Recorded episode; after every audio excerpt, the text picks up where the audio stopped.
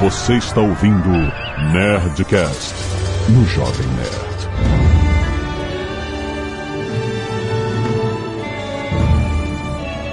Landa, landa, landa, nerds! Aqui é Alexandre Antônio do Jovem Nerd.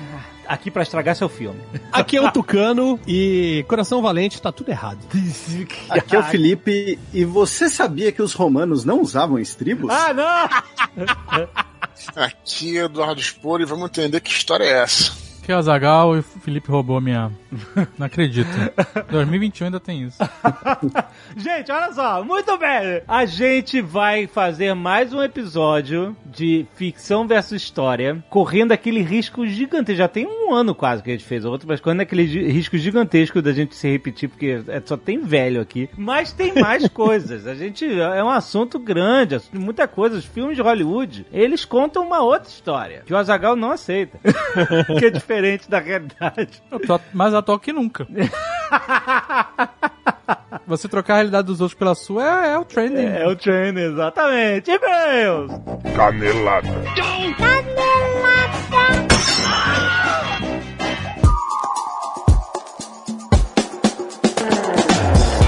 Muito bem, Zagal, vamos para mais uma semana de e-mails e caneladas ao Nerdcast. Vamos. Azagal, olha só, caso você não tenha ouvido, meu querido ouvinte, por que que eu tô falando Azagal caso você não tenha ouvido, meu querido ouvinte? Mas tudo bem. Caso você não tenha ouvido, nós tivemos Nerdcast extra esta semana! Sim! Azaghal. Eu estou falando do GeneraCast! Olha aí, publicado na última terça-feira, já tá na sua timeline. Dá um scroll pra baixo aí que tu vai ver. Olha o GeneraCast aí, rapaz. A gente falou dessa vez de biohacking, Azagal. Ó. Com participação especial do biohacker Otto Heringer, que já fez um Nerd Tech um tempão atrás com a gente aqui, falando de biohacking. A gente atualizou esse papo, cara. A gente falou até de pistola de biohacking. Você pode comprar no eBay. Caraca. Uma pistola pra você hackear biologicamente coisas.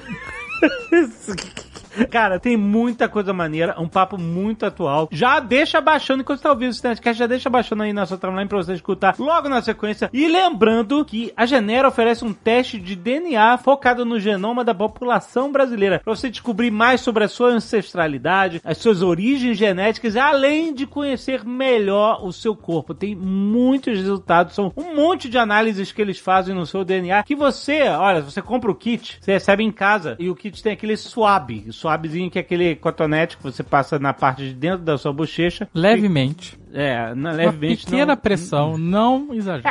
Exatamente. E aí você faz a coleta do seu DNA, bota, fecha no kit, manda pra eles de volta e você já recebe no e-mail o link pra todos os resultados. É muito maneiro. Olha, tem cupom de desconto pra você que ficou interessado e quer fazer o teste. Olha só, Nerd Genera. Esse é o nome do cupom. Vai te dar 110 reais de desconto nas compras online dos pacotes Standard e o pacote completo. Tem link na descrição. Vai lá!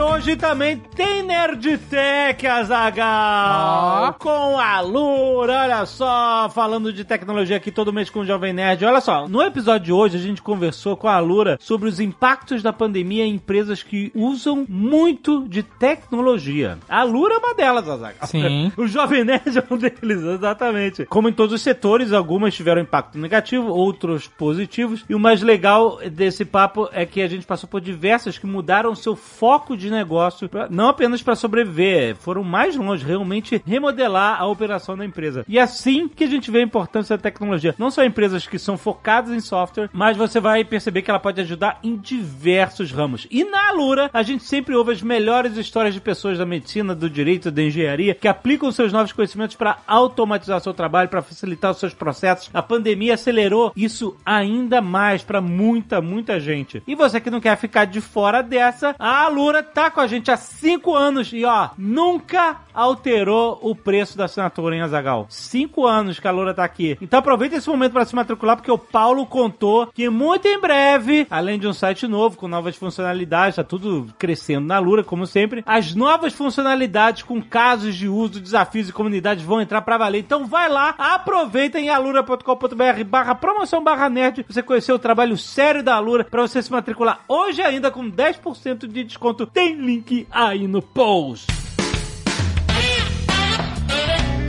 E se você não quiser ouvir os recados e e-mails do último Nerdcast de Snyder Cut com spoilers de Snyder Cut, você pode pular diretamente para... 32 minutos e 25 mentiras deslavadas. Olha só, Zagal, nós temos o nosso querido amigo Rex aqui conosco! É o Hex Cut. Rex Cut. Pra mim é hex cutting. Olha, pra começar, o Rex, você, você foi convidado pro Nerdcast de Snyder Cut. Sim, sim, eu soube. Mas você não pôde, não. Você tava trabalhando. Não, não foi trabalho não. Foi um problema com o meu, meu cachorro. A gente tinha marcado a gravação pra um horário e aí a gente teve que antecipar o horário e nesse horário de antecipação era, batia na hora que eu tava na clínica veterinária com o meu pequeno doguinho de 15 anos.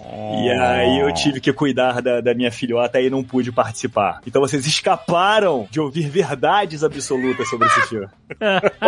Você pode Todas falar as verdades todas elas- foram ditas, mas tem aqui o Hex Exato. Cut. É, o é o Rex Cut, olha só. Os e-mails quadrados. Primeiro e-mail quadrado em preto e branco. Ah, o momento preto e branco fica muito melhor, inclusive. olha, olha aí. Que beleza. Você gostou? Gostei muito, muito. Eu, eu vi três vezes, cara. Olha aí, faltou isso. Três vezes, três vezes. Você pegou metade de um dia. Três, três vezes é muita coisa. São 12 horas, é isso? Então, eu, eu vou explicar por quê. Porque a Warner, de coração, me enviou o link pra eu ver o filme. A gente tem um amigo em comum dentro da Warner. Não, você não é reciprocal de amigo. Você é influencer. É, e você já fez vários trabalhos pra Warner, profissionais. Foda. Com certeza. E aí, eles sabiam que eu ia gravar o Nerdcast com vocês, eles me enviaram um link antecipado pra ver. Nossa. Não bota essa na, na, na, na, Não bota essa na nossa conta, não. Eles mandaram pra você porque eles reconhecem a sua importância como influenciador. É. Também, também, também. Mas eu assumo que eu, eu, eu- eu abusei da minha, da minha influência pra falar, então, a gente vai gravar o Nerdcast. eu rolei um blefe também, mas foi. Não era Beth, tu ia gravar, de fato. Ia mesmo, só que acabou que não deu. E aí eles mandaram o link, eu assisti no computadorzinho. Aí eu não, não resisti. Quando entrou no dia 18 pra assistir, eu fui lá na televisão e comprei na, na, no, na serviço de streaming lá e assisti depois, na televisão grande, bonitinho, de novo. E aí minha mãe ficou curiosa pra ver o filme, aí eu assisti depois com ela, entendeu? Por isso que eu assisti três vezes. Caramba, parabéns. Você é um herói da DC. E minha mãe adorou também, então é Olha aí, família. Olha aí, olha aí. Você é o herói, maior herói. Mais herói do que qualquer É. herói dentro do filme do Zack Snyder. Por favor. Então, grite pra todos os cantos, todos os seus elogios, todo o seu amor ao Snyder Cut. Não, eu, assim, eu, eu gostei muito do Ah! filme. Eu gostei de coração, mas conversando com o nosso amigo Ian, que vocês conhecem, Vocês têm um podcast, não tem? temos, temos no Sparkle. Olha aí. A gente até comentou um pouco sobre o filme. Eu concordo que ele falou com uma coisa, e por isso que eu acho que é injusto a gente falar que é o Snyder Cut. Hum. Lá vem. O termo Snyder Cut. Não, é sério. O Ian tá me falando que é o seguinte: normalmente os filmes, quando eles vão pro cinema, eles entram com uma duração de até duas horas e meia. Acima desse horário, o filme ou ele pega uma outra sessão e isso diminui o tempo que o cinema, o filme fica em sessões durante a exibição. É por isso que filmes como O Senhor dos Anéis, por exemplo, quando estreava, que eram três horas e cacetada, estreavam em duas salas, que era pra compensar essa diferença de espaço. Então, pra você considerar o Snyder Cut um Snyder Cut, ele teria que ser entregue no mesmo formato de tempo que o do Josh, entendeu? Pra ser pau a pau. Não foi o caso. Ele entregou um filme de quatro horas com tudo que ele queria colocar. Então, nesse ponto, é injusto a gente falar que por que ficou melhor. Porque se ele tivesse que reduzir o filme pra duas horas e meia, como é o padrão, ele também não entregaria um filme de quatro horas. Ele teria que fazer cortes pra fazer aquele filme ser vendável. Ah, mas isso é uma tecnicalidade. A parada foi feita pra fã, em outra situação. Então, total, total. Mas eu adorei. Consigo identificar falhas ali, no mesmo assim. Teve coisas que eu acho que o Josh acertou mais do que o Snyder e por aí vai. Ih, nossa, pô, você foi excomungado da religião agora. Não, não fui, não fui. Elogiou o Joss Cut. o Josh tem duas coisas que ele fez que eu gostei mais e que eu acho que poderiam ter complementado bastante no do Snyder e, eu- e eu não entendi o que aconteceu ali. Mas, tirando esses dois detalhes, essas tecnicalidades, Quais detalhes?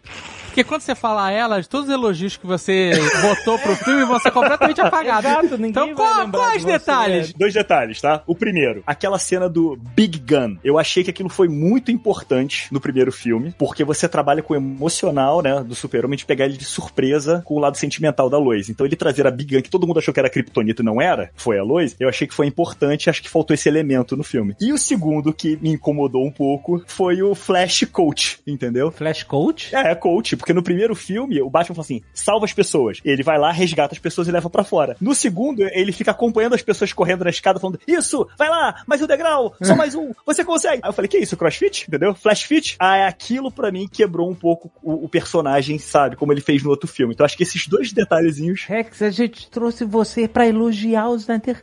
Mas eu adorei! Eu adorei! Mas todo mundo adorou e ninguém consegue, né? ninguém consegue, Moisés. o filme é bom, eu só, eu só senti essas duas partes só que me incomodaram, entendeu? Mas tirando isso, adorei o filme, cara. Tirando isso, adorei o filme. É a frase de todo fã do Snyder. Então podemos começar? Podemos. Podemos, vai lá. Então vamos lá, o primeiro e-mail é de Neto Nogueira, advogado, 26 anos, de Umuaramará. Umuarama, cara. Nossa Umuarama. senhora, vai ser uma beleza isso. Eu tentei ler, mas eu, fiquei, eu me perdi nas letras. Tinha muito A, muito M, perdão. Perdi nas letras. Eu tentei ler, mas me perdi nas letras. Isso significa não ler. Eu li! É porque, é porque eu tentei ler bonitinho, eu não sabia como ler. Nome, nome indígena, me perdi aqui na nomenclatura certa de falar. Mas vamos lá. Olá, nerds! Acerca do filme Liga da Justiça de Zack Snyder, quero destacar um fato interessante que tem sido pouco lembrado ultimamente. Na mídia, muito se comentou sobre o peso da opinião dos fãs nas decisões da Warner, que acabou sendo convencido a lançar a versão do diretor. Porém, o release de Snyder Cut não foi um evento inédito e único no cinema. Já houve outro caso parecido com essa campanha qual seja Richard Donner Cut, que envolveu a mesma distribuidora, Warner, e mesmo material, Superman e Universo DC. Durante as filmagens de Super-Homem de 78 e Super-Homem 2 de 80, que foram filmados simultaneamente, o diretor Richard Donner foi demitido por divergências criativas e orçamentárias com os produtores, Caraca. sendo substituído por Richard Lester. É, rolou isso mesmo. Alguma semelhança com o Snyder até aqui? Após a substituição, essa sucessão de problemas passou a acontecer no set, tais como estouro do orçamento, refilmagens, membros da equipe se revoltando com o novo diretor e atores deixando o filme antes de terminá-lo. Tudo isso resultou num filme que, apesar do sucesso comercial, teve controvérsias e críticas à qualidade do produto, principalmente no tocante ao teor cômico e aos furos de roteiro, ambos resultados da intervenção de Lester. Tudo isso culminou numa insatisfação por parte daqueles fãs que sabiam que a versão lançada em 80 não correspondia ao projeto original de Richard Donner. Face a isso, em maio de 2004, o site The Forbidden Iniciou uma campanha para estimular os fãs a enviarem cartas e e-mails para a Warner Bros. cobrando o lançamento da versão original de Donner, o que rusticamente podemos apelidar de Release the Donner Cut. Finalmente, após a insistência cordial dos fãs, Insistência cordial. Ah, isso não existe. Lógico que existe. Com sua licença, nobre senhor, poderia me entregar a versão original? Grato. Por, por avisar- não é a versão original, é a versão do Donner. É, Por avisar que eu poderia liberar a versão do Donner. É, aquele garotinho da, da bermudinha, né? Pô, Se não for um infortúnio, É assim. É assim que os fãs chegam na Warner. É exatamente assim. Muito cordialmente, a gente sabe disso. por Obséquio, vou botar nota baixa no Kong versus Godzilla na expectativa que vocês possam vir a restaurar o Snyderverse. Sem mais, fã emocionado. Desde já agradeço a atenção. Fã cordial. Fã cordial. A lenda do fã cordial. Caraca, esse é o cut que eu queria ver. O fã cordial. Continuando aqui. E sendo recuperado o material das filmagens originais, o filme foi lançado para home video em novembro de 2006 com o título Superman 2 The Richard Donner Cut. A gente viu isso? Eu não sei. Caraca, brother. Cara, eu também não vi, não. Eu, eu lembro de ter visto uma versão estendida do primeiro Super-Homem, que passou, que mostrava até umas cenas novas, que é inclusive o Super-Homem invadindo a Fortaleza do Luthor. E isso eu tinha visto pela primeira vez no, no DVD. Não, mas qual é a diferença do Donner Cut? No Donner Cut, ele, ele joga o logo do uniforme dele na galera ou não joga? Não sei, eu não vi. Porque essa é a parada mais ridícula do filme, mas tudo bem. Se ele tirou isso, parabéns, hein? Caraca, eu quero ver o Donner Cut. Por que? Caraca, Eu também quero ver, cara. Agora eu tô curioso. Você acabou com a minha vida. Mas às vezes você viu o Donner Cut e nem sabe, cara. A gente Mas via isso na 2006. TV, a gente não foi no cinema ver Não. isso. Ele foi lançado em 2006 pra home video. 2006. Eu não vi esse filme de novo depois de 2006. Também não. Eu tenho um box antigo, eu vou até dar uma olhada no box que eu tenho pra ver se tá escrito Donner Cut. Será que os- ele cortou os ódios soprando o sorvete na cara do cara? Putz, na cara. rua de Metrópolis? Eu gostava dessa cena. Não, cara. Mas vamos lá. No geral, o filme apresentou um resultado melhor do que a sua versão anterior, com um roteiro mais coerente, excluindo as cenas refilmadas pelo diretor substituto. Antecipando o que também aconteceu com o Snyder Cut, essa versão de Superman 2 teve uma recepção melhor pelos fãs e pela crítica, vide sites agregadores de notas e avaliações. Provavelmente, eventos desse estilo serão tratados com maior relevância, visto que campanhas como Donner's Cut e Snyder Cut, que eu particularmente gostei, provaram que a opinião dos fãs pode, sim, mudar a decisão de uma grande distribuidora, especialmente quando estão lidando com personagens tão importantes da cultura pop. Espero ter trazido algumas informações inutilmente interessantes. Um abraço em slow. Caraca, Donner Cut, eu quero ver. Não, agora eu tô curioso, agora vou ter que procurar isso aí, cara. Também, cara. Lá vai eu entrar nesse mundo de corsários e piratas e tentar achar essa versão. Nossa, é, a Warner vai te mandar de novo. É. Muito bem, muita Não é mesmo. Fala isso mesmo. Mentira! Mentira, eu vou Ai, comprar. Warner, vocês estão ouvindo, né? Eu estou brincando. O que importa é a piada. Matheus Macedo, 24 anos, designer gráfico Florianópolis, Santa Catarina. Ai, muito obrigado por mandarem todas as informações. Ah, exatamente. Olá, nerds! Depois de ouvir o último episódio do Nerdcast sobre o tão falado Snyder Cut e ouvindo os comentários sobre suas possíveis continuações e deste arco que comporia a trilogia da Liga, depois de algumas pesquisas nas internet sobre tal continuação, gostaria de compartilhar algumas informações sobre. Começando pelo segundo filme, de acordo com o próprio diretor, a visão que o Batman tem seria a continuação. Mundo sépia. Ou, ou- ou isso, Nightmare. isso é engraçado isso. Pô, eu sou do tempo que a moda, quando tinha, começaram a surgir câmeras digitais, era botar tudo em sépia. Aham, aham. Nela, o Lex Luthor encontra a equação antivida e a entrega para Darkseid assim que ele chegasse à Terra. Então, Darkseid mataria a Lois Lane para provocar o Superman, que é a maior defesa do planeta. Com a morte de sua amada, o Superman cederia a antivida, se tornaria lacaio do grande vilão da DC e com a Terra totalmente tomada, Batman, juntamente com aquela versão alternativa da Liga que vimos no epílogo, iria tentar encontrar a Mother Box no que sobrou da Terra para impulsionar Flash, que voltaria no tempo para salvar Lois. O que inclusive seria a cena que vemos em Batman vs Superman, do Flash voltando no tempo e avisando Bruce que a Lois é a chave. Peraí, mas no próprio filme do Jack Snyder, o Snyder Cut, Ah. o Flash já volta no tempo sem necessidade de caixa Mas materna ele nenhuma. volta só um pouquinho. Mas porque ele se esforçou pouco. Volta era, ele ficou, ele ficou dando volta sem parar. Não. E ficava lá, vamos lá, Cyborg, eu não aguento mais, tô no limite, bababá. Ele- Aí o Cyborg levou toco e aí... Ele voltou 30 segundos. Então, mas aí ele perdeu esse impulso gigante. Ele tomou aquele tiro, aí Ah. ficou lá, ai, ai, ai, minha virilha. e aí, ele, ele falou, é agora, tem que. Eu prometi não fazer isso pra sei lá quem, e eu vou fazer. E aí ele corre super rápido de Ah. novo. Ah. Só que ele não corre tão rápido quando ele estava correndo antes, entendeu? Não? ele não fica pegando impulso de novo, ele simplesmente vai. Ele falou, fudeu, o mundo acabou, eu tenho que voltar no tempo. E pau! É, porque ele foi mais motivado, é isso? É, na verdade ele tava correndo ali, quando ele viu que eles não conseguiram, é porque ele fala isso no filme, ele fala assim, ah, eu consigo às vezes fazer as coisas voltarem. Então ele ficou ali correndo pra ganhar velocidade, que caso eles falhassem, eles teriam uma segunda chance. Não, ele não tava fazendo isso. Tanto que ele, a velocidade que ele ganhou girando, ele perdeu. A corrida que ele deu, que voltou no tempo, foi um, um- um tiro único. É, foi Ele não ficou decidiu, acumulando agora energia. Então, supostamente, se ele acumula energia pra depois, né, dar o, o tiro, vamos dizer assim, Ah. ele conseguiria voltar muito mais no tempo do que ele conseguiu, por exemplo, no, no Snyder É, Cut. mas eles iam falar que com a Mother Box ele ia conseguir voltar anos. no- Não, mas eles falam que tem uma cena que ia. Não, agora não sei o que que é o fato disso. Na continuação, que o Snyder ele deu uma entrevista falando que qual seriam as ideias deles pros outros dois filmes, né? Ia ser uma trilogia. O segundo filme ia se passar nesse futuro apocalíptico aí. Mas onde tá o Bruce Kent? E o que eles iam fazer era o seguinte: a Mother Box que eles iam, eles iam capturar uma caixa materna e iam usar ela pra alimentar uma esteira cósmica para o Flash conseguir voltar no tempo. Não é possível isso. É, mas é bem Uma esteira mesmo. cósmica? Existe Não, não, não, uma esteira- mas- Tem? Nos quadrinhos existe, nos quadrinhos existe. Não, até existe um monte de coisa nos quadrinhos. Gente, peraí, pensa o que vocês estão falando, por favor. Vocês estão me dizendo que é isso? Que uma esteira cósmica, não? Vocês estão falando isso achando maneiro? O cara vai fazer uma esteira cósmica e botar o Flash correndo nela, é isso? Ele ia voltar o tempo. A esteira cósmica existe desde os anos 60. Meu amigo, o Superman voltou no tempo girando a Terra ao contrário, então eu não reclamo.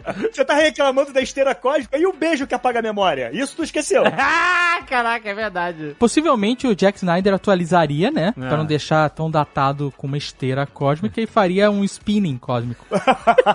Ah, o spinning. pro Flash ficar com o bubute empinadinho e as luzes de estrobo. Um Gazelle System. Gazelle, Ai, caraca! Gazelle, ó, velocidade da luz ia ser. Caraca, se botasse o The Flash e o Tony Little, malandro. Caraca. Essa é a Liga da Justiça que eu quero. Olha, ele continua aqui, ó. No terceiro filme, com a missão da Liga Alternativa dando certo, o futuro distópico seria desfeito, Superman ainda seria um herói, e tudo isso daria início a uma batalha épica de forças da Terra contra Darkseid e seu exército, no maior estilo Vingadores Ultimato. A Mulher Maravilha como líder das Amazonas, a Aquaman à frente dos exércitos de Atlante, e Bruce se sacrificaria pela Terra, dando lugar então para Superman se tornar o grande líder da Liga e das forças da Terra, dando fim principalmente ao arco do Superman, iniciado em Homem de Aço, passando de alienígena desconhecido para símbolo de esperança, sendo então morto pelo Batman. Hã? Eu tava falando do Batman vs Super-Homem. E se tornando. Ah, tá. Se tornando quase um vilão, depois se erguendo definitivamente como o grande herói desse universo. Seria maneiro, cara, essa trilogia, vou te falar. Eu, eu gostaria. Mas qual é o filme que tem o Bruce Kent? É o terceiro Já- Bruce segundo- Kent? Não sei de Bruce Kent, cara. Por que Bruce Kent? Não seria Olha só, maneiro, ia ser tão cara. maneiro se o segundo filme fosse todo Mas não no, vai no ser. pesadelo. Ia ser muito foda. Eu acho maneiro também. Ia ser muito Então, maneiro. não é. Primeiro, Ia não, ser é- muito não é diferente, pesadelo, é cara. uma linha do temporal diferente. O Sepia World, cara. É, e- Ia e- ser maneiríssimo. Pelo que a gente entende de viagem no tempo, essa linha temporal não deixa de existir, né? Só as pessoas estão ficam presas nela e você cria uma paralela. é, então, se veremos isso, acho bastante improvável. Ah, não! Cadê a força dos fãs? não. Cadê o É Restore? isso que eles estão tentando. Vocês estão rindo? Vocês estão rindo? Olha. Eu não tô rindo nem nada, eu tô chorando aqui. Daqui a quatro anos isso pode estar no cinema, hein? Cinema não, vai estar na academia pra gente ver a esteira galáctica. Mas vale a pena imaginar como seria essa visão de Zack Snyder, que com bastante esforço e ajuda dos fãs conseguiu realizar sua versão criativa do filme, apesar de todo o preciosismo e detalhes, talvez até desnecessários. Agora, olha só, se o Snyder Cut, ele é quadrado, né, 4x3, Hum. pra mostrar a grandiosidade dos heróis e, Aham. e tudo mais, o Restore the Snyderverse lá, o próximo filme, Ah. caso venha acontecer com auxílio dos fãs, ele vai filmar na vertical, pra mostrar totalmente a grandiosidade dos heróis. Ah, caraca. Vai ser gravado em pé, né? Como se fosse stories. Exato, vai ter que mudar a posição da televisão em E casa. provavelmente inaugurar a primeira sala IMAX é, em pé. Em pé, isso. E arquibancada de 20 andares. Olha, é maneiro. Não, não é maneiro. Não tem nada de maneiro. Você ficar o filme inteiro vendo Não, um personagem só, cacete.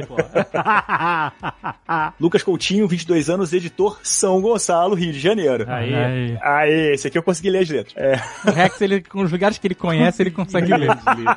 Muito mais fácil, poxa. Olá, nerds. Muito bom o Nerdcast sobre o corte ou falta de do Snyder Cut, né? Do Zack Snyder de Liga da Justiça. Gostei do filme, concordo que não é perfeito, tem seus problemas, concordo com vocês em vários deles apresentados no programa e acho uma loucura quem ousa a comparar a Logan, Dark Knight e os dois últimos Vingadores. Mas queria aqui apresentar um questionamento que tive após ver o filme, que nada tem a ver com a trama, e sim com o projeto em si como um todo. Esse filme inicialmente com Zack Snyder estava sendo feito para ser lançado nos cinemas em 2017. E enquanto estava sendo feito, aconteceu tudo que já sabemos. E aí vem o Whedon e fez o que fez. Mas fiquei pensando após ver este filme e ver 50 reais descontados da minha conta, e se o Snyder não tivesse saído do filme lá em 2017? Se ele fosse até o fim e entregasse um filme próximo desse, com 3 horas e meia talvez, sendo otimista, esse filme teria o mesmo impacto ou faria algum sucesso? E principalmente para o Warner, daria o retorno financeiro esperado? Boa pergunta, hein? É a parada que o Ian tava falando aí, contigo. Exato, exatamente, sobre edição. Não, não, não seria esse filme que a gente É, viu. não seria. Seria outro filme. Seria um filme menor, com certeza. É. Isso é garantido. Não teria, não teria quatro horas, não teria. Sim, sim. Até porque o próprio Zack, ele falou que, cara, eu não consigo imaginar entregando esse filme com menos tempo, porque ele queria colocar todos aqueles elementos. Aham. Então, mas assim, eu não concordo, sabe por quê? Porque tem coisas nesse filme, no, no corte do Jack, que a gente assistiu aí, o quadradinho,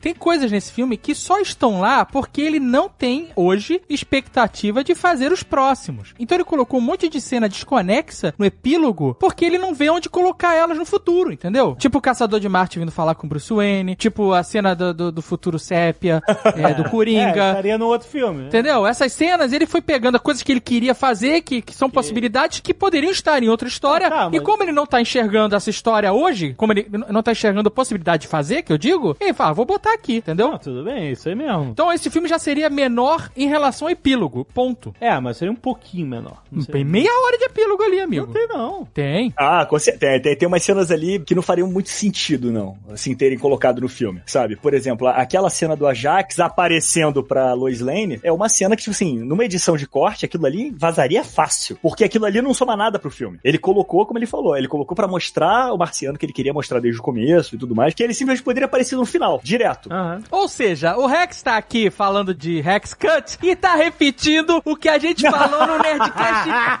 inteiro. Esse é o cara que Não, gostou não, do não. filme. A minha única crítica a essa cena, tô falando assim, se fosse um corte, eu tô apoiando o que o Alexandre falou, se tivesse que ser um corte, eles editariam cenas e cortariam cenas que são extras, que ele quis colocar. Mas num filme completo, eu gostei de ver. Aham. Entendeu? É isso que eu quero dizer. Você tá me julgando errado. Mas eu quero entender o que, que faz a pessoa se vestir de coronel pra cima e pra baixo. Por que ele tá sempre vestido de coronel? Ele não tem a roupa civil? O John Jones? Ah, é ele. É, ele já apareceu de roupa civil. Quando ele entrega as informações pra Lois, lá do, do Batman Super-Homem, ele tá sentado na praça de civil. Será que ninguém no prédio notou que entrou uma senhora e saiu um coronel? Fica o questionamento. Imagina, você tá olhando na janela, entrou uma senhora no apartamento da, da Lois, e ia lá, lá, entrou uma mulher. Aí saiu um coronel. E que porra? Então, não é esquisito entrar na senhora e sair um coronel. Esquisito é você ficar olhando quem entra e Exato. sai do apartamento da Lois Lane. de- Que maluco. Você não sabe quem é o vizinho dela? Nossa, mãe. É um, é, é um stalker. Eu já posso te dizer quem é o vizinho dela.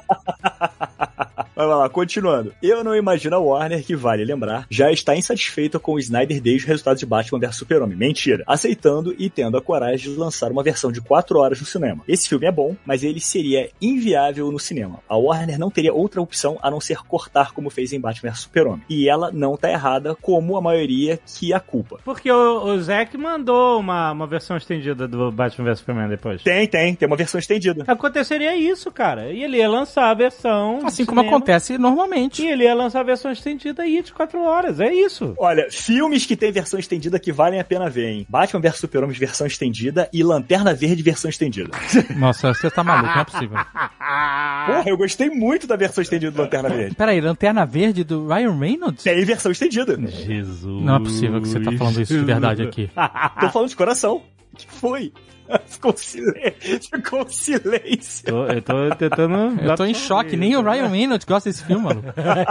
Vamos lá, onde que eu parei aqui? É filme feito para fãs que sustenta a bilheteria. Esse filme funciona aqui, mas no cinema seria um fracasso. Eu não sei se esse filme funcionou de fato, porque é, uma projeção que eu li é que ele teve menos gente assistindo do que Mulher Maravilha nos Estados Unidos. Entendi? É, eu não sei como foi a bilheteria. É, não- é, porque não tem bilheteria, eles não precisam revelar, porque é streaming, né? Mas e- e, se esse filme fosse um puta sucesso mesmo, tivesse dado muito dinheiro, eles já teriam gritado aos quatro ventos, entendeu? Cara, mas eu acho que saiu uma notícia que deu um bastante visualização. Acho que ele bateu 1.8 milhões de visualizações. Mas ele deu menos do que Mulher Maravilha. Mulher Maravilha deu 2.2, o 2. Não, porque é um, é um filme novo, né, cara? É diferente. Essa parada feita é nichado, o Snyder Cut. É, eu acho que pra um filme que foi muito nichado e muito aclamado pela grande maioria de fãs que tem do universo DC e os fãs do Snyder, 1.8 de estreia, eu achei que foi um puta streaming, entendeu? Agora, Mulher Maravilha deu 2.2 e você engloba muito mais pessoas. Pessoas que estão querendo ver um filme novo, como o Alexandre falou, que são fãs da personagem, que só queriam ver porque, pô, ah, estreou, vamos ver em casa. Eu acho que 1.8 pra uma estreia, eu acho coisa pra caramba, cara. Acho que o Falcão e o Soldado Invernal deu 1.7 em estreia. Mas é série, né? É diferente, eu acho, que a métrica. Não, sim, sim. É um programa, acho que é um programa de TV, alguma coisa assim que calcula a métrica de, de programas assistidos em streaming. Se chama, é, inclusive Inclusive, o negócio chama TV Samba, não pergunte. E aí eles calculam quantas pessoas fizeram downloads em serviços de streaming pra poder ter essa métrica calculada. E aí eles falaram isso. Caraca, como que eles fazem isso? Não faço ideia. Vamos lá, mas no cinema seria um fracasso. A Liga da Justiça, os maiores heróis da história, não teria um filme que chega ao mínimo um bilhão. É um fracasso. O fato é que Snyder não consegue contar uma história em duas horas e meia. Ele precisa de três, quatro pra fazer um filme redondo e bem amarrado. Então, por favor, esqueça o hashtag pra voltar esse universo Snyder Cut, que já começou todo errado. Então, eu vou até defender um pouco o Jack Snyder, que a gente já falou disso no Nerdcast. Ele teve um problema muito grande nesse filme, que é, ele tá tendo que fazer história de origem de Ciclope. Cyborg. Ciclope, tô maluco. Ele tá, tô maluco, desculpa. É porque ele só tem um olho de verdade, né? Um olho humano e um olho de... Cyborg. Ele teve que fazer a origem do Cyborg, Aham. ele teve que dar uma pincelada, uma linguiçada na origem do, do Flash, Aham. e ainda contar a história do filme de Liga da Justiça, né? Então, toda a estrutura desse universo DCU aí é zoada, né? Não é, isso não é uma culpa do Snyder. Ele precisava de mais filmes pra desenvolver É, esses outros não personagens.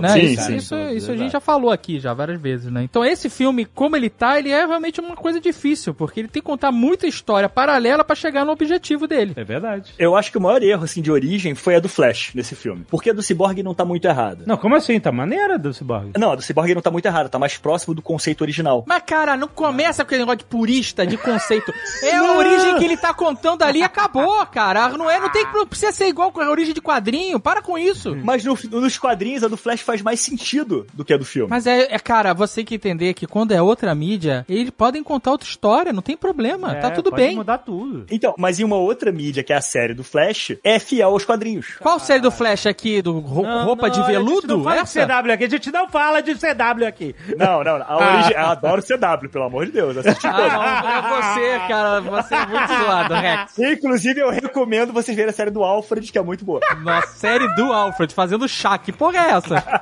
É Discovery Home and Health que passa a, a série do Alfred, caralho! pra, pra quem gosta de, de Dalton Neb, cara, vê a série do, do Alfred é igual, pô.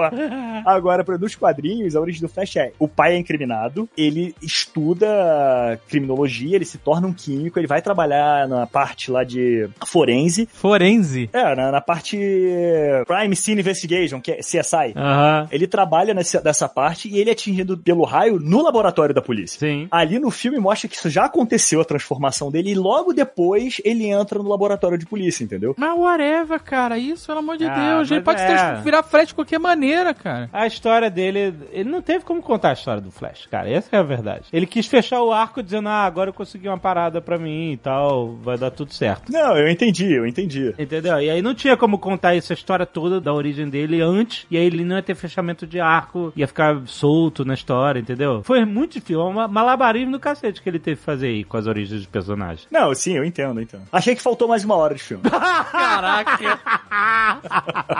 é bom que se tivesse 8 horas, o Jovem Nerd podia ter dormido a noite inteira de sono. Ah,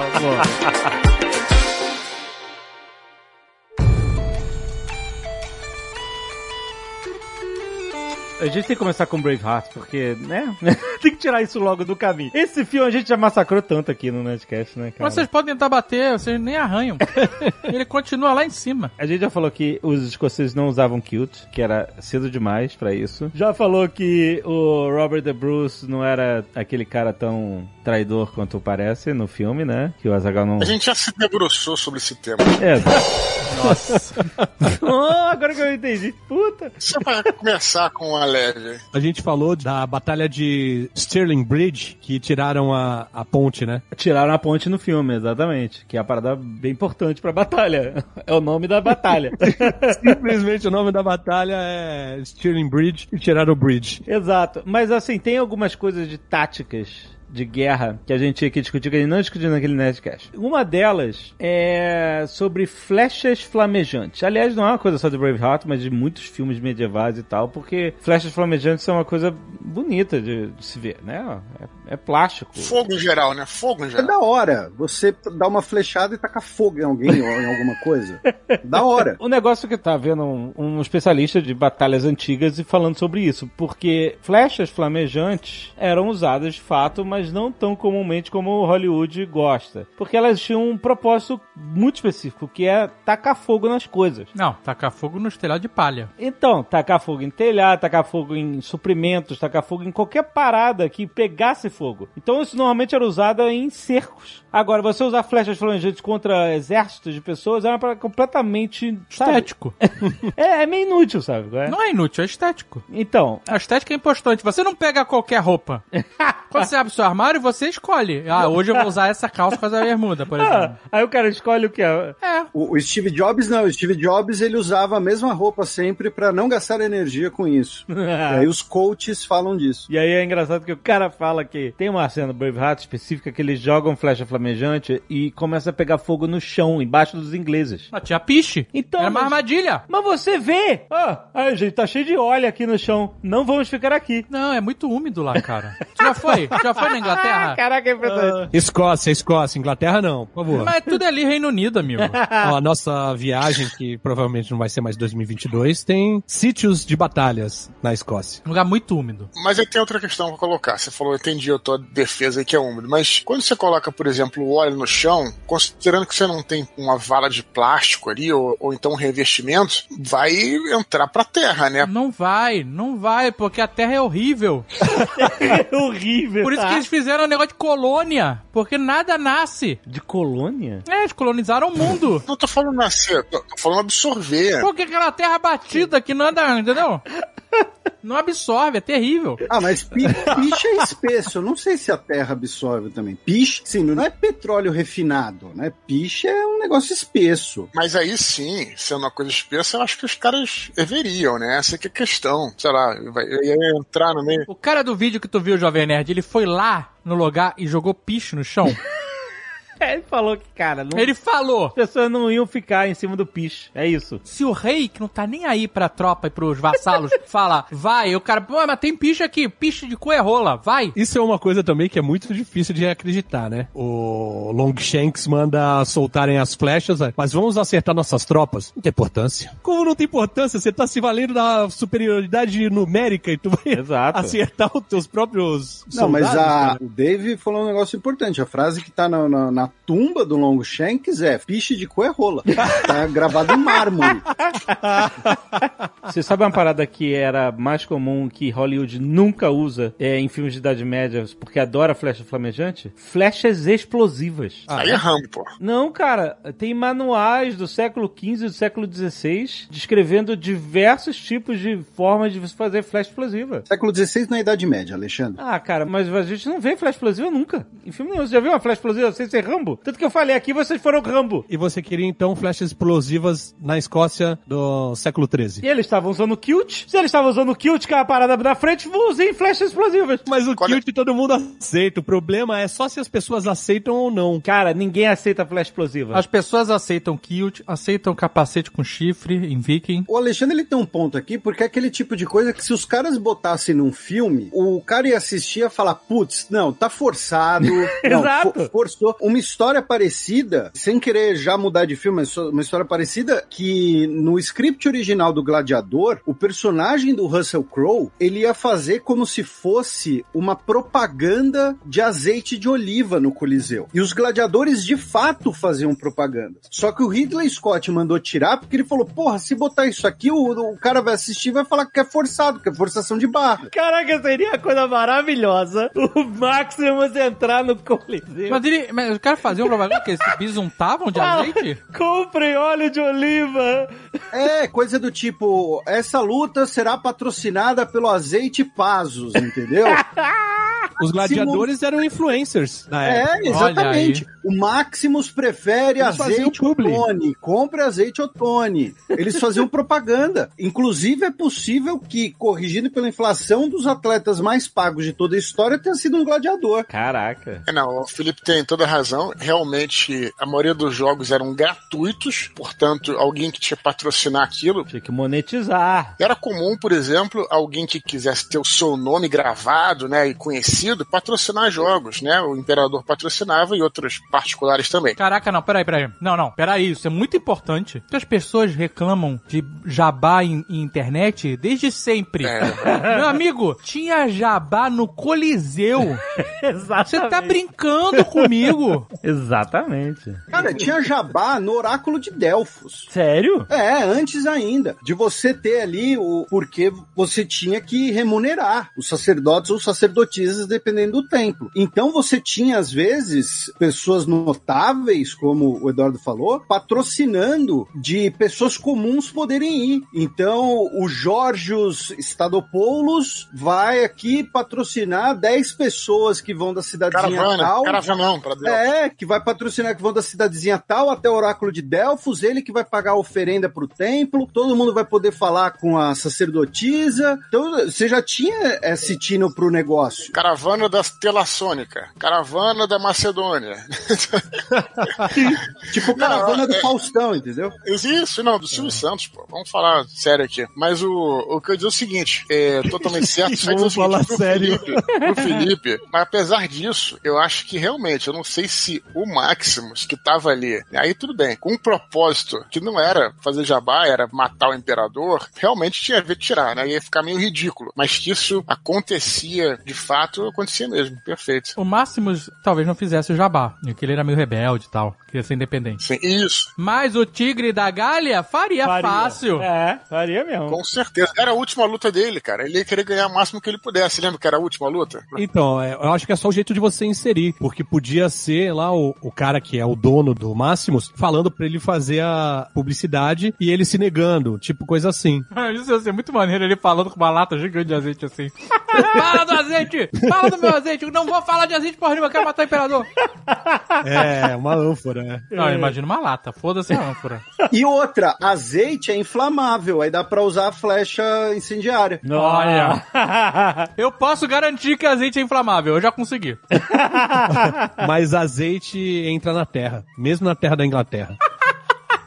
que conversa de maluco. Mas olha só, não entraria. Aí que tá bizarro. No Coliseu, porque não tinha aquela história que o Coliseu também enchiam de água, que também ninguém sabe se enchia ou não. Então devia ter o solo impermeável o Coliseu também. Enchia, enchia de água. É, é discutível isso, né? Acho que eles já, já chegaram com consenso que enchia. O que é comprovado que encheram foi o de Verona, que existe até hoje, inclusive, ia ser até palco da cerimônia de encerramento das Olimpíadas de Inverno, que não teve e tal. Mas o Coliseu em Roma, ninguém sabe. Agora, a Mas, obra. gente, mas, gente, rapidão. Eu vi o Peter Weller falando isso, gente. que Enchia.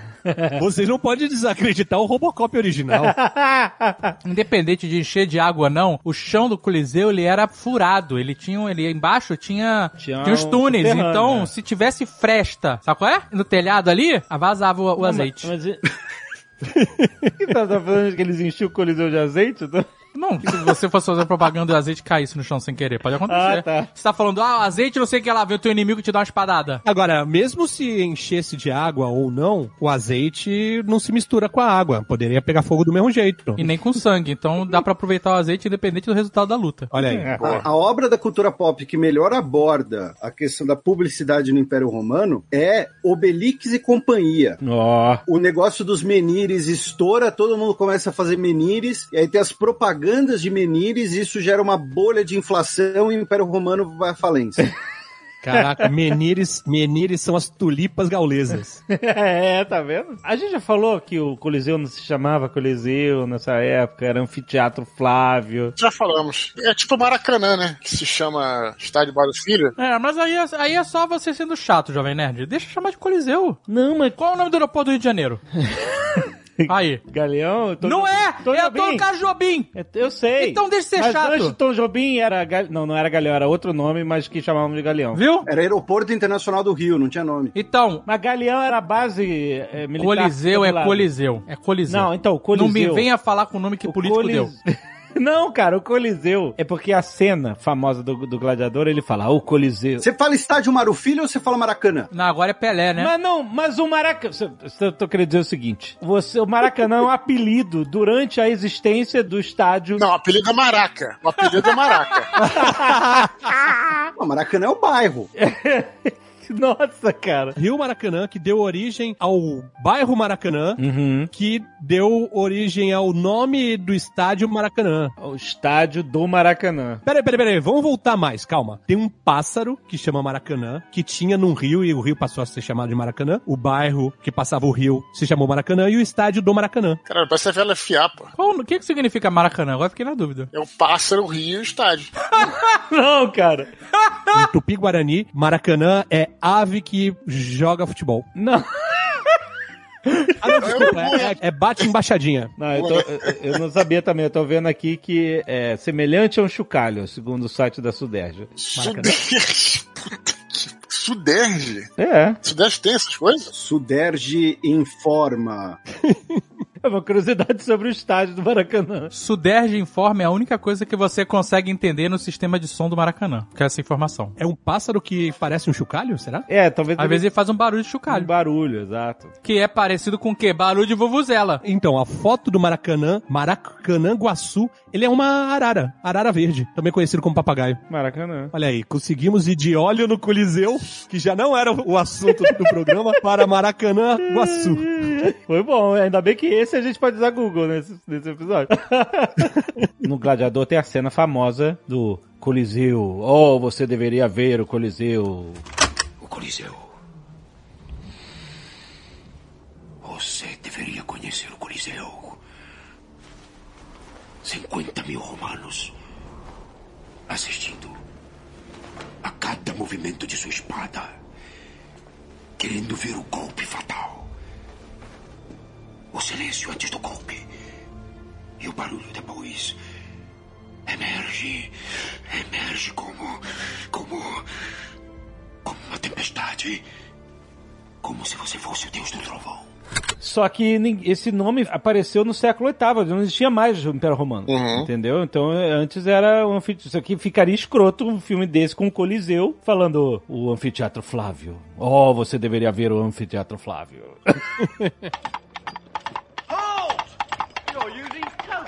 Coração Valente. É, nesse vídeo que o Jovem Nerd citou, o que o especialista lá critica é que é, os escoceses são tratados assim como selvagens, né? O que ele fala lá. E, no entanto, eles também tinham armaduras, tinham cotas de malhas, tinham boas armas e eram bem aguerridos, né? Segundo o que explica lá, né, Alexandre? É isso? que eles eram sofisticados. E aliás, uma das coisas que tem a ver com essa sofisticação, que é repetida em inúmeros filmes, incluindo no Braveheart, é essa correria de um exército contra o outro. Uhum. Que isso é a maluquice desgraçada. Tipo assim, por que, que você vai fazer isso? Por que diabos peraí, peraí. você vai correr pra cima do cara? Pra dar aquela cambalhota marota.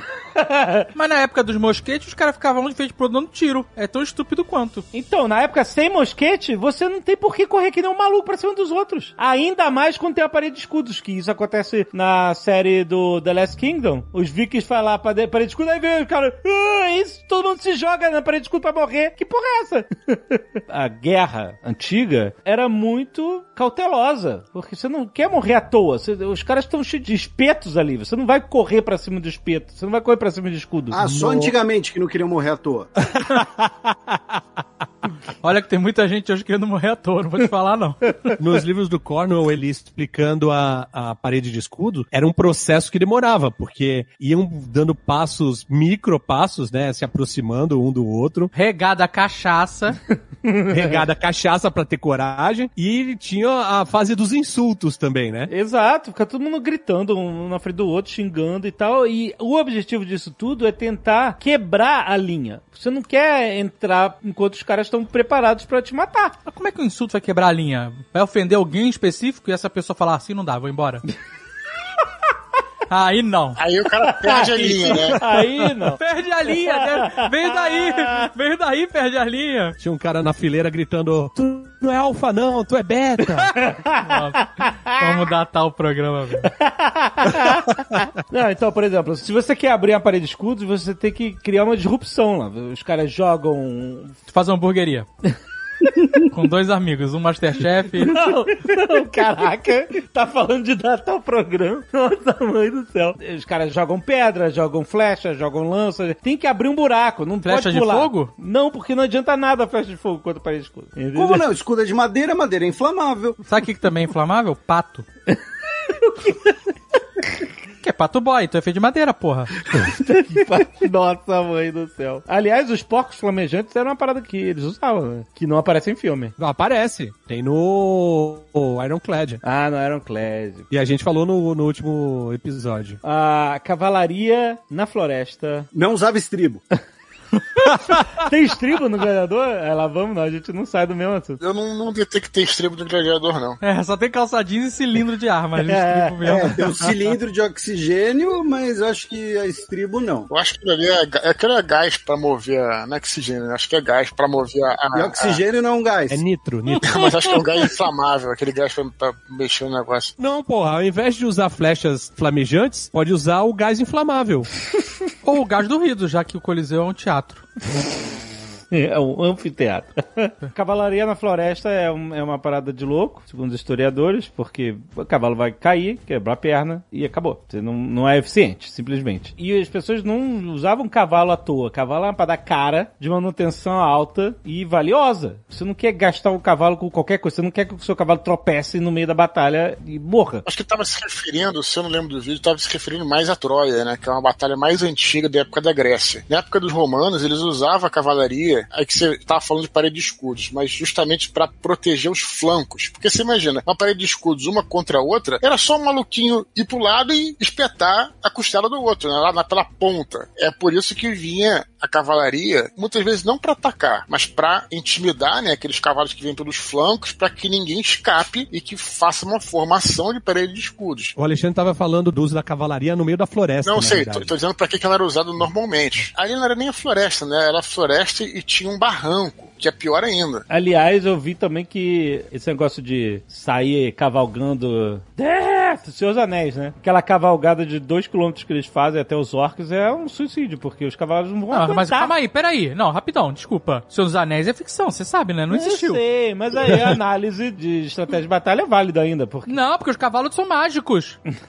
Não, não é que são mágicos, é que tem a luz do Gandalf. Aí eu concordo com o David. Eu- acho que esse vídeo é maneiríssimo, mas o cara ele comete assim também, ele fica muito. Porra, realmente, porque ali tá se referindo ao, ao- à batalha de Helm's Deep, né? No final ali do Não, o o Alexandre tá falando do- da última cavalgada dos Rohan. Minas Tirith. Eu tô falando da cavalgada dos Campos de Pelennor, né? Lá no final, no Retorno do Rei, que a galera vai, aquelas 6 mil cavalos lá, brrr, que é irado, que é foda. Mas ali tem magia, é outra parada. O cavalo to- corre sem tocar no chão.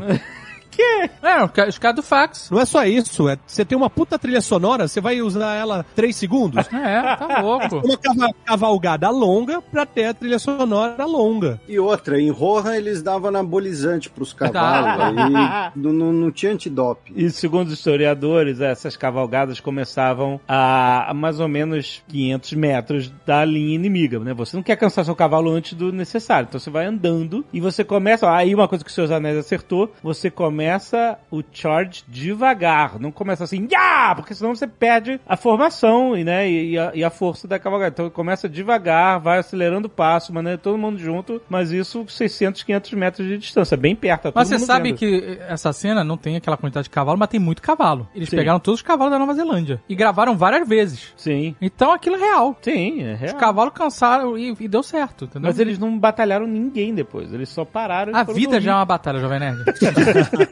Tem uma outra cavalgada que é clássica, que é a do Último Samurai. Aham. Contra os canhões e as metralhadoras. Pois é, isso é uma loucura inacreditável. Exatamente. Eles saberiam que não se faz isso. Ainda mais que o Tom Cruise era um insider de arma de fogo. Ele falou assim, galera, então, não rola. Não vamos fazer isso. São metralhadoras. Eu sei Então, mas ele tinha o poder de ser o protagonista. e aí ele fica vivo. Mas, ô, ô, Felipe, eu acho que tu já fez nerdologia sobre isso. O cara que foi baseado, né, o francês que foi baseado... Francês? Não era o Charlton Heston? Não, não, tô falando do último samurai. Ah, tá. Ele também sobreviveu as, milagrosamente a todas as batalhas, né, que ele travou lá. Sim, porque ele tinha o, o poder do racismo. E aí ele achava que os japoneses eram inferiores ele partia pra porrada. Mas sim, ele sobreviveu. E tem um cara ainda mais curioso, um cara ainda mais mais, interessante, porque foi assim, o Japão passa pela restauração Meiji, a liderança japonesa, né, os principais, vamos chamar de nobres japoneses, falou, a gente tem que modernizar nossas forças armadas, porque senão a gente vai se ferrar, que nem a gente se ferrou agora com essa frota americana vindo aqui abrir o Japão na mar. Então, qual a melhor marinha do mundo? É a marinha britânica? Beleza. Então vamos contratar aqui militares britânicos a peso de ouro para formar nossa marinha. Quais os melhores exércitos da Europa? Ah, tem gente que diz que é o da França, tem gente que diz que é o da Prússia. Ah, então vamos contratar os prussianos aqui para fazer umas coisas, vamos contratar os franceses para outras. E aí você teve uma missão francesa para fazer de antigos samurai oficiais modernos e o que acontece quando você tem revolta, rebelião, né, de Satsuma, que é o que inspira o último samurai, quando você tem tradicionalistas contra o novo governo, parte da missão francesa acaba ficando do lado dos tradicionalistas.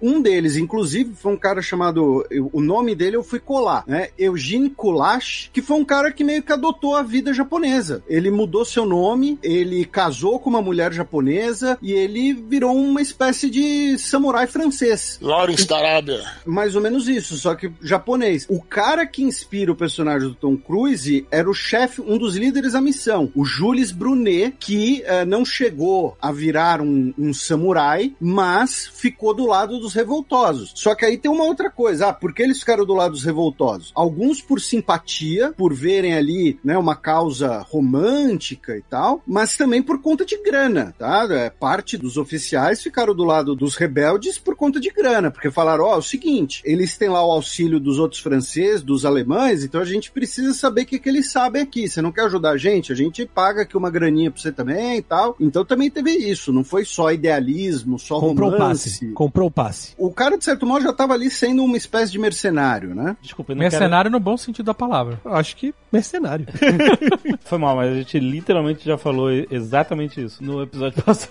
Se a gente juntar todos os Nerdcasts, a gente já falou tudo que a gente tá falando aqui. Se a gente for tirar tudo que a gente já falou, a gente não grava mais Nerdcast. É, exatamente. Que o que a gente faz hoje é só repetir as nossas histórias antigas. Ou melhor, ou melhor, vamos deixar de gravar. Em vez de gravar, paga pro Léo fazer uma mistura. Pega várias paradas de todos e vai recalchutando. O que, que vocês acham dele? Boa, boa. Pegar os programas antigos e juntar e fazer novos, né? É, pronto, aí ninguém vai perceber.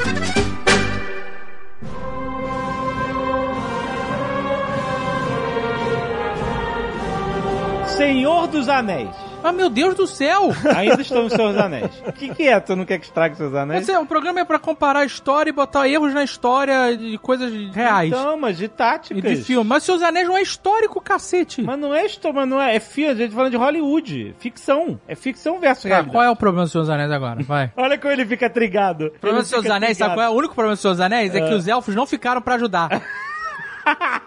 Essa é a única coisa que o filme tem errado. Ah, meu Deus. Ah, Feanor, pode ficar bolado, mas é a realidade. Fianor. Olha só, a parada é o seguinte: tem algumas coisas na Batalha de Helm's Deep que é mencionada. Uma é aquele bando de arqueiro com arco esticado esperando o exército chegar. Tipo, que isso é um gasto de energia. Mas eles são elfos, cara. Não, não, os humanos também tá. Todo mundo. Tanto que o. Mas é porque tá copiando e O o, tanto que velhinho. o, não aguenta, então, porque tá copiando. que não é pra estar fazendo isso. Isso não é tática. Mas o elfo consegue, porque ele usa o, o cabelo da Galadriel.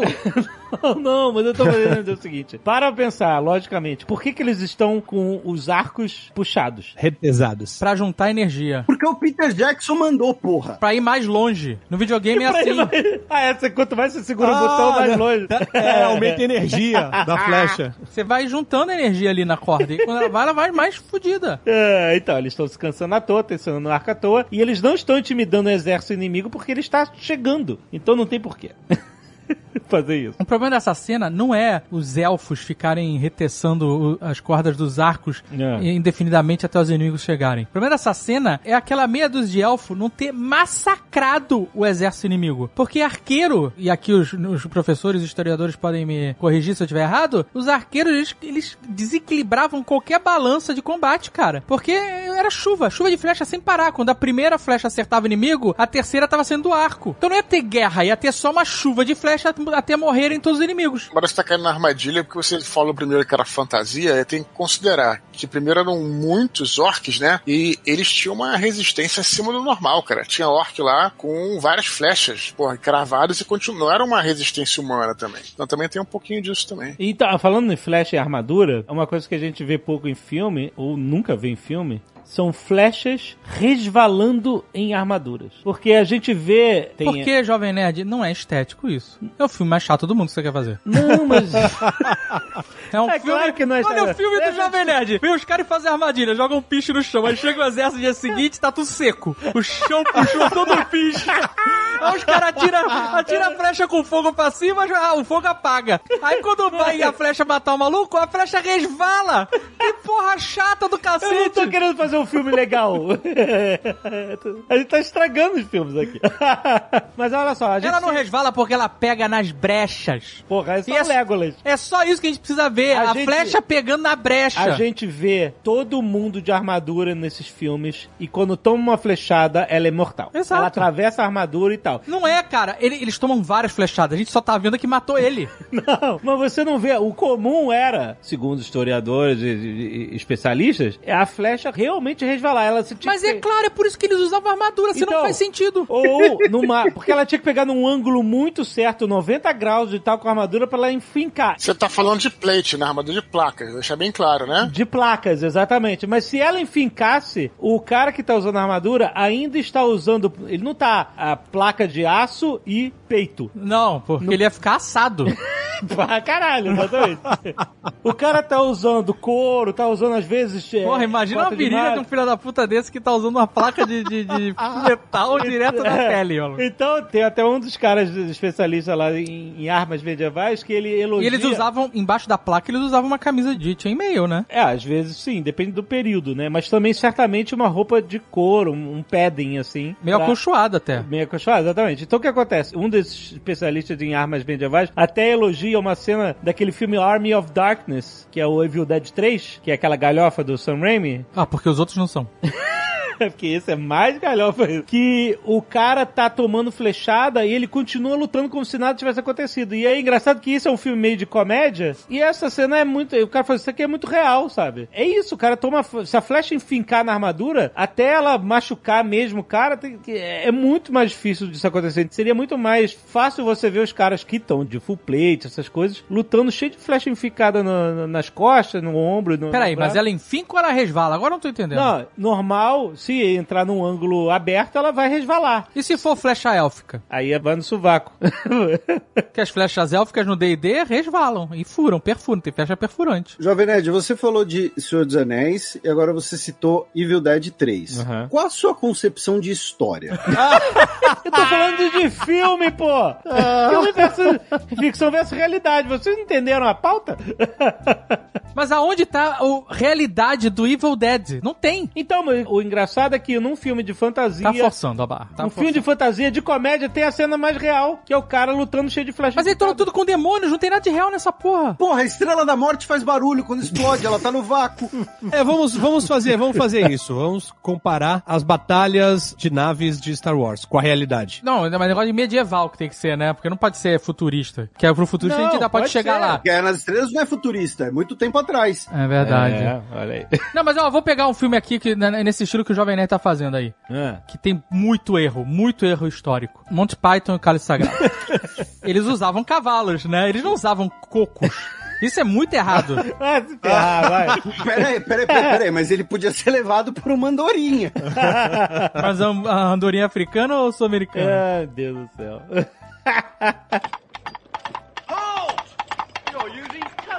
Outra coisa dos seus anéis, e acontece em outros filmes também, que é o ataque com escadas no muro, certo? É. Você vê os orcos levantando aquelas escadas Uhum. e tal. As escadas eram de fato usadas, você vê isso em, em- em relatos, pinturas, etc.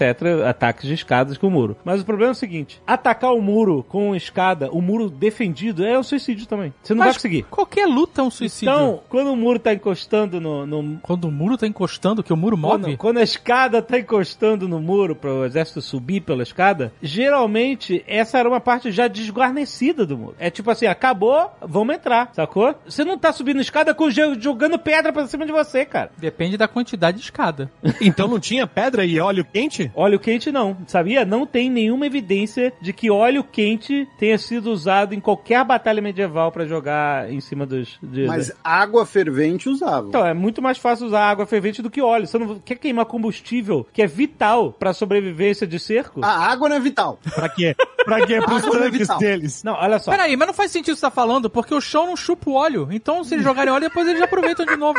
O que eu quero dizer é o seguinte: o óleo era um combustível valioso e você não quer gastar ele. O cerco, você vai ter que ficar meses lá. Sabe um filme que a gente pode discutir sobre esse assunto, que eu acho que a gente não discutiu da outra vez? Ah. O Robin Hood do Ridley Scott, que começa com um cerco e tem tudo isso. Sim, beleza. E tem o, o João Pequeno no Ariete. Não, então Mas vai- sabe por que, que nenhum desses filmes está correto, é, historicamente falando? Porque os cercos eram chatíssimos. Exato. Eles simplesmente acampavam, fechavam as rotas e deixavam os caras morrerem de fome lá dentro. É isso aí. Esses cercos com batalhas eram muito mais raros, né? Então eles só botavam a escada pra subir, quando tava todo mundo lá, morto lá dentro e ninguém conseguia abrir a porta. É bem isso mesmo. Mas fala do Robin Hood. É porque o filme do Robin Hood começa com um cerco, uma cena de cerco, quando o Ricardo Coração de Leão toma uma flechada no pescoço, na jugular, sei lá. Tava de armadura? Ele tava de armadura, mas acho que era armadura de couro. Começou errando aí. Não, mas ele realmente tomou uma flechada. Isso é história. Então, uma- então você vê que a flecha acertava mesmo. É, mas é porque na jugular é difícil ter uma armadura, né? Não, então, mas é possível acertar. Eles retratam durante o cerco, eles penduram lá umas bolsas com não sei que material inflamável que era, se é algodão, lã, ou então petróleo, não sei, na, na porta do castelo e usando flechas, tacavam fogo naquilo pra diminuir a resistência do portão, que era de madeira, pra vir o João Pequeno e a galera do Ariete bater no, no- no- na porta. Faz mais sentido, não faz? Totalmente sentido. Fogo sendo usado para enfraquecer uma estrutura e depois você vai lá e bater, bater na estrutura. Não, o meu ponto é que é um filme que não é Senhor dos Anéis. Então, se a gente vai discutir cerco, a gente pode discutir a partir dessa cena. Sim. Mas como é que esses caras conseguiram ir rolando um novelo de lã pra amarrar na porta? Não tinha ninguém no muro pra dar uma flechada nesses caras? Tinha, mas o cara tava dando a flecha, deu a flechada no rei. Na verdade, no filme, quem dá a flechada no rei era o cara que tava servindo a sopa. Vocês não assistiram esse filme? Sim, Não. assisti. Não. Ah, mas não lembro, né? Coisa ruim a gente apaga. Eu acho que eu saí no meio desse filme, cara. É muito ruim mesmo, cara. É melhor que o Robin Hood do Kevin Costner. Não vai. fala isso, cara. Vó, vó de reto, satanás. Ah, ó, ó- ó a memória de adolescência aí falando mais alto. Memória afetiva, é isso aí.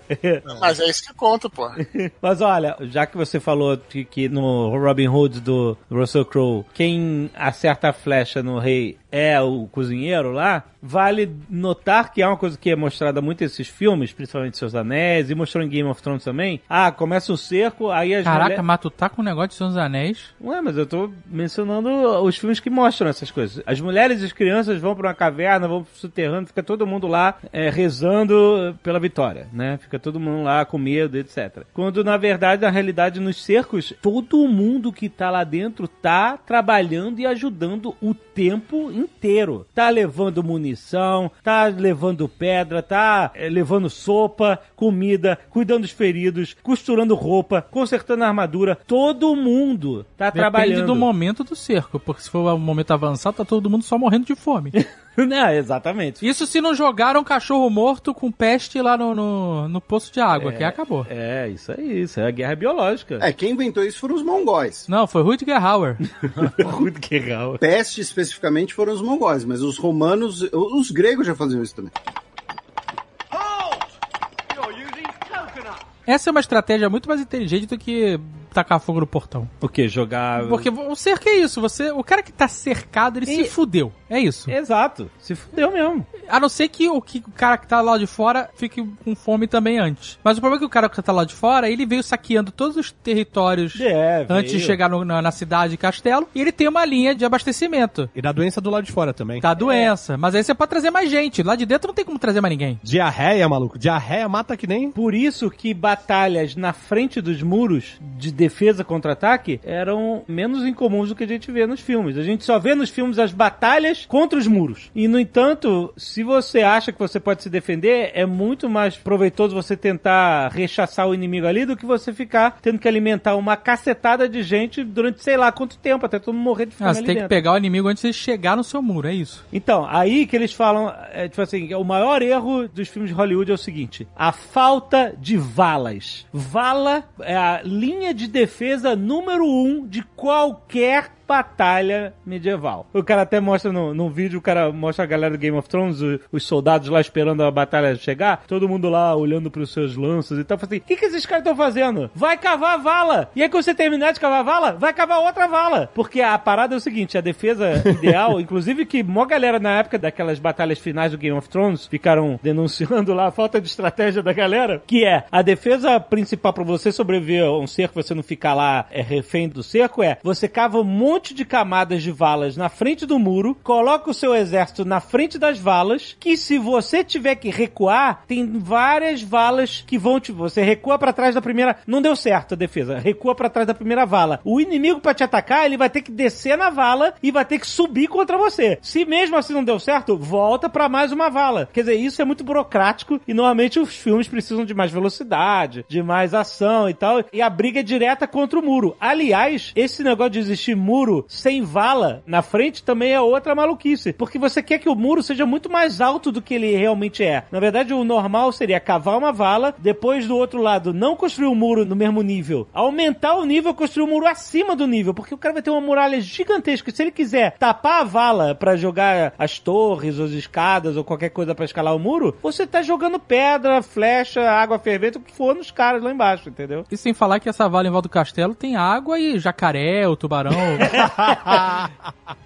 O ideal é fazer que nem Constantinopla, né? Não é um muro, são vários muros, tem vala, cada um maior que o outro. Aí você só toma se tiver canhão. Não, tem umas coisas interessantes. Primeiro, até mesmo numa paliçada simples, é até orgânico. Você cava a vala e aí o que sai de areia, o que sai de terra, já vira parte do seu muro, né? Já fica aquela elevação para você colocar as estacas de madeira. Isso aí é uma coisa básica. Mas além disso, o cara tava falando lá no vídeo sobre uma fortaleza num terreno plano. A gente tem que lembrar outra coisa também. Geralmente, o que se escolhia para você fazer uma fortaleza, uma cidade, era em cima de uma colina, de um monte, coisa assim. Bebamburg. Exatamente. É a fortaleza lá do Utrecht, do nosso querido Leskino lá. Mas quando eu estive em Jerusalém, cara, os muros de Jerusalém são muito antigos e nem são tão altos. Mas quando você olha lá de cima, obviamente para baixo, é alto pra cacete, porque tem os muros e além disso, ainda tem mon- um morro, na verdade. Então, o cara teria que vencer o morro para vencer o muro. Então, triplica o tamanho do negócio. Então, fica muito mais alto do que parece. Então, também tem isso. Primeiro que você vai escolher uma região estratégica para sua fortaleza, pelo menos uma elevação mínima. Até no deserto existe isso, quer dizer, sem vala e um muro é uma parada que realmente não faz muito sentido mesmo. Aliás, Jerusalém tinha mais de um muro, né? Ele tinha vala, muro, vala, muro. Dependendo da época, sim.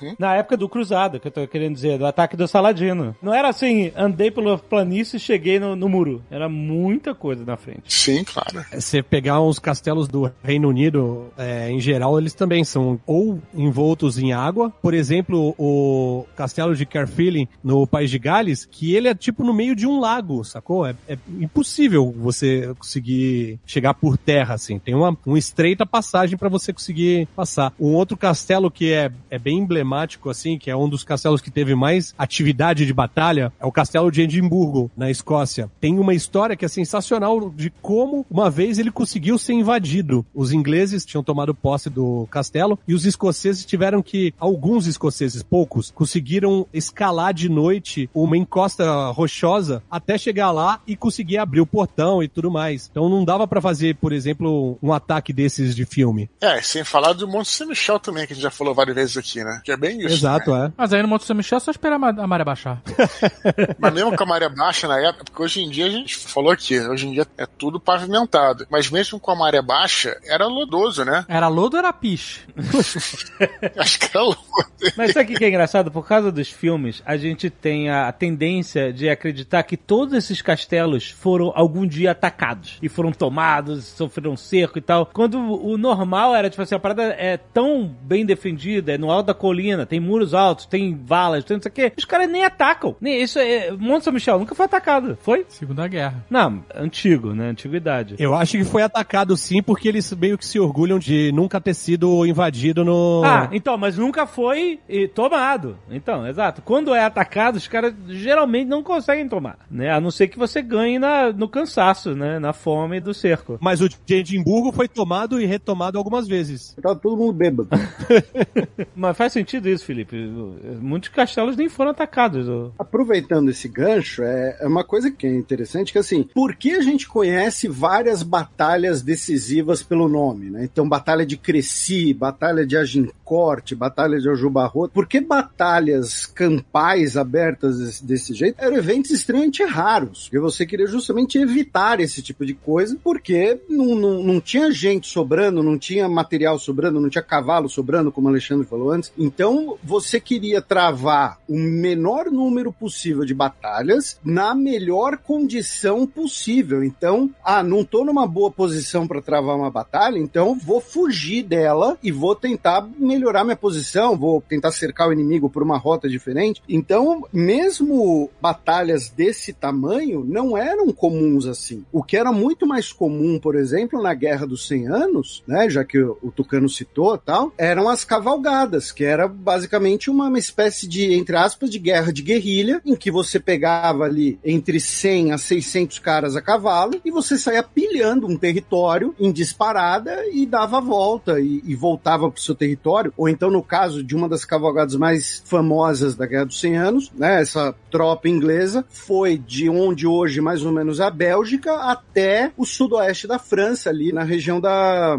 da Gasconha. Então, batalhas campais gigantescas também não era um evento comum. As chamadas escaramuças, né? E se você perder, cara, né? Acabou. Você não tem mais defesa e você vai ter que. É mais ou menos o que acontece com os franceses depois de Agincourt. O pau que os franceses tomam em Agincourt era para ser em Cresci, primeiro, em, em 1300 e alguma coisa, em Agincourt em 1415, eram para eles terem sido completamente derrotados. É que ambos os casos você tem ali outros fatores que colaboram. No caso, pós-Agincourt, o Henrique V morre relativamente pouco tempo depois, e quando os ingleses vão cercar Orleans, né, tem o exército de Joana d'Arc, o exército do Dalfim, que alivia o cerco, derrota as tropas inglesas. Mas é o que você falou, a Guerra Civil Portuguesa, né, que estabelece o reino de Portugal, a Casa de Avis, foi decidida em uma batalha, a Batalha de Ojobarrota, porque você não tem como ficar lutando uma batalha dessas uma por dia, uma por semana, né, uma coisa assim. Essa guerra num nível industrial só começa com a Guerra Civil Americana, mais ou menos. Aham. Que é quando você vai ter, por exemplo, em um dia, né, o mesmo número de mortos que você tem em Waterloo, só que todo dia. Na Batalha de Waterloo, você tem mais ou menos ali uns 20 mil mortos. Em alguns momentos da Guerra Civil Americana, isso era o número diário. Ah, sim, porque era muito mais industrial, como você falou, né? É como se você tivesse um Waterloo por dia. Inclusive, já que o senhor está aí todo fascinado com cargas de cavalaria, a carga de cavalaria de Waterloo, essa é, é essa a carga de cavalaria, por conta das pinturas, dos poemas e tal, que inspira Hollywood, né? A carga da cavalaria francesa, que foi mais ou menos ali uns 9 mil cavalos, tanto dos coraceiros quanto dos carabineiros, indo de frente das forças britânicas. 9 mil cavalos Mais ou menos 9 mil. num campo de batalha só, ao mesmo tempo. Sim, nu- numa carga só liderada pelo Ney, né? O Marechal Ney, que Ney? era o, Eita. Aí perdeu. De Se o cara chega e fala, eu sou Marejão Ney. o Napoleão chamava ele de o bravo dos bravos, né? Porque ele, ele era marechal, mas ele não era marechal de ficar atrás da mesa pançudo. Ele tomou muito tiro, muita espadada na vida e ele lidera a carga de cavalaria no, vai na frente, que nem um maluco. Mas você vê como o Eduardo tem razão, porque se o Napoleão chega e fala, chama o Ney, não Exatamente. tem um impacto. Ele chama o bravo dos bravos. Ah, aí, tá. aí, ô, agora sim. É o menino Ney. É porque não tem pacto de general, Ney. isso, general Ney. Menino Ney, menino Ney. Mas, assim, esse número de cavalos numa batalha só não é- equivale a, tipo, a bomba atômica na época? De, em termos de poder militar? Acho que não, porque eles perderam a guerra, não foi? A batalha? é E quem a bomba atômica geralmente ganha. A simplicidade de um professor.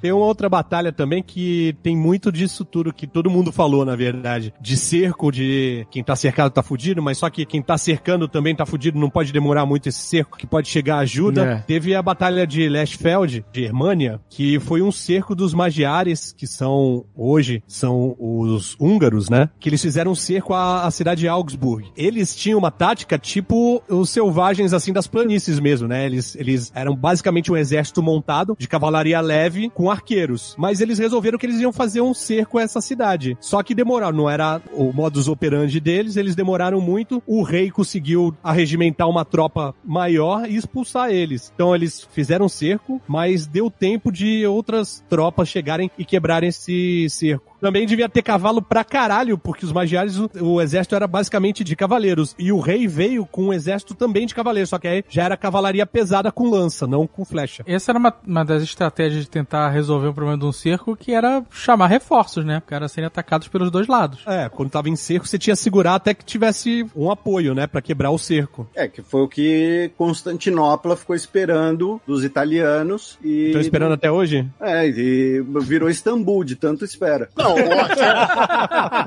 não, ou até também o- os que estão cercando, né, desistirem. Tem essa possibilidade também, que a gente também não pode descartar. Pode debandar. O cara cansa de tanto cagar mole, né? O cara não aguenta mais. Fora dos muros que eu tô falando, né, os atacantes. Quem tá dentro do muro não tem como desistir. Porque isso é interessante também, né? Assim, essa é uma parada que até mostra no filme O Rei, não é isso? Também, que é com aquele menino que fez o Duna, que vai fazer o Duna, que é da Netflix também. Tem o Legítimo Rei, que é a história dos reis escoceses. Robert De E Bruce. Tem, isso, e tem o Rei, que é a história de Azincourt, não é isso? Isso. Isso. Também é. Então, eles fazem cerco e tem uma hora que eles. A, a guerra é móvel também. Eles precisavam se mover pra chegar até outro lugar. Então, tem uma hora que ele fala: olha, se esse castelo não capitular, a gente vai ter que seguir adiante. Estavam dois meses parados ali. Então também tem essa outra forma de você superar um cerco enquanto dentro da cidade também. Agora, eu, eu não aceito que exista um cerco sem o, o famigerado trebuchet.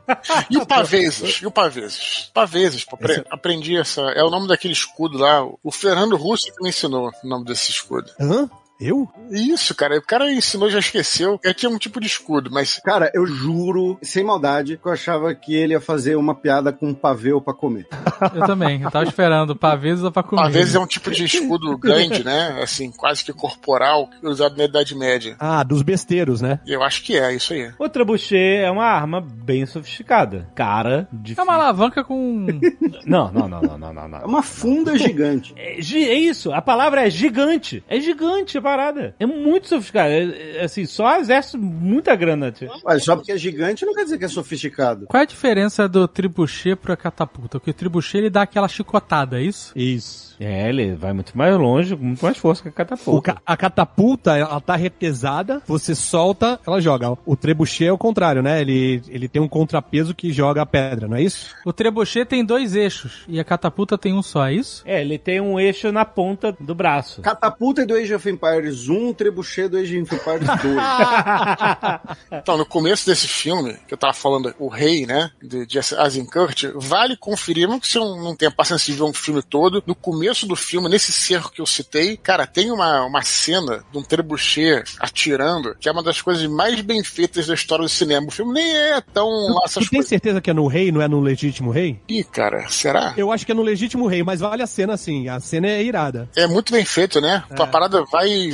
sobe e pega lá o, o castelo do outro lado. É. Eu sempre tive receio desse trebuchet, cara. Ué, Porque ele é, ele é um, um- né, uma alavanca, né? Uma madeirona, assim, tipo um poste, né? Descrevendo aqui, né? Tipo um poste, Isso. né? Numa base móvel, normalmente. Com eixo. E aí esse poste, ele tem um contrapeso e quando você corta, ele levanta, né? A parte pesada desce, aí a outra extremidade sobe. E nessa outra extremidade tem amarrado uma corda, sei lá, e um saco de pedra, ou de, do que você queira jogar lá. Coisa, é. Que é mais leve que o contrapeso. Eu, eu sempre tive medo de alguém, sei lá, esquecer de tirar o laço do saco de pedra.